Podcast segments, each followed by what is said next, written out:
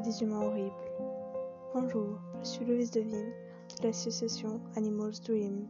Je suis venue vous parler aujourd'hui, et comme chaque semaine, d'un cas horrible chez des animaux